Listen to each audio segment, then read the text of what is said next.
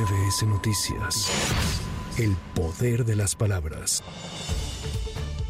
De gira por Oaxaca y tras supervisar las obras en el istmo y evaluar avances de caminos artesanales, el presidente Andrés Manuel López Obrador aseguró que no hay nada que temer, ya que no habrá apagones en el país. Decirle a todos los mexicanos desde el istmo de Tehuantepec que ayer eh, hice una evaluación de toda la capacidad eléctrica de nuestro país, en especial la capacidad de generación de energía eléctrica de la Comisión Federal de Electricidad entonces, reafirmo de que no hay nada que temer porque no van a haber apagones, hay reservas suficientes de energía eléctrica.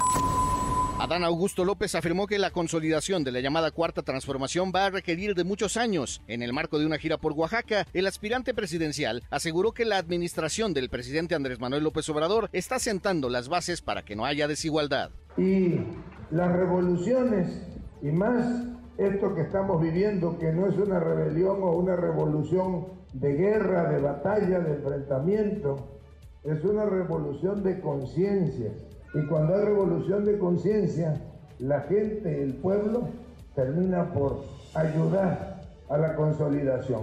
Vienen muchos años más y una revolución de conciencia no se consolida en seis años. Necesitamos trascender en el tiempo. Esta revolución seguramente va a durar 12, 18, 24, 30, muchísimos años más. Luego de celebrar su cumpleaños con simpatizantes queretanos el sábado, la ex jefa de gobierno de la Ciudad de México, Claudia Sheinbaum, dijo este domingo en Tecámac, Estado de México, que pese a saberse arriba en las encuestas, no se confía. Pues no confiada, estamos trabajando para ello, pero vamos arriba en las encuestas. Seguimos arriba. Gracias. Que hizo antes de salir de la jefatura de gobierno. Sí, no la conocemos, ¿la puede compartir? Sí, es una encuesta interna que hicimos y así, así fue. ¿La podemos conocer? Sí. En Puerto Vallarta, Jalisco, el aspirante por Morena, Marcelo Ebrard, escuchó las inquietudes de jóvenes y se comprometió a darle seguimiento realizando un congreso para la juventud en el mes de agosto antes de la encuesta para elegir al candidato. En entrevista, acusó la guerra sucia en su contra a través de redes sociales. Esa es parte de la guerra sucia. Es parte de la guerra sucia. Eso, eso surgió el mismo día que fue el Consejo Nacional de Morena. Eh, me sorprende que lo estén usando quienes en su momento estuvieron totalmente en contra de las fuentes de información, que son Cerón. El gran, el gran autor de esto es Tomás Cerón. Por eso no gasto el tiempo.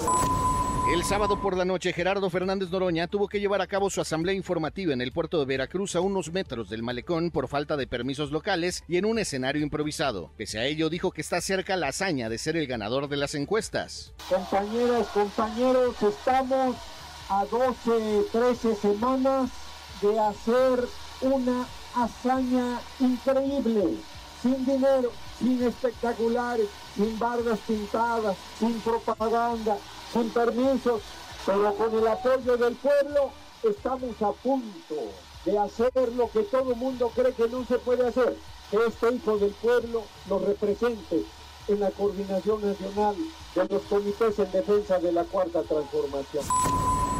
Manuel Velasco Coello, aspirante por el Partido Verde Ecologista de México, se reunió con representantes y campeones de diferentes disciplinas deportivas, ante quienes se comprometió a que de resultar electo propondrá hacer del deporte una prioridad. Hoy me da mucho gusto que estamos lanzando nuestro planteamiento del Plan Nacional para el Deporte. Queremos menos burocracia y más apoyos directos a los deportistas. Los convoco a que todas las mañanas practiquen deporte. Es una muy bonita actividad. Haz deporte y dile no al alcohol, no a las drogas. Para MBS Noticias, Javier Bravo. MBS Noticias. El poder de las palabras.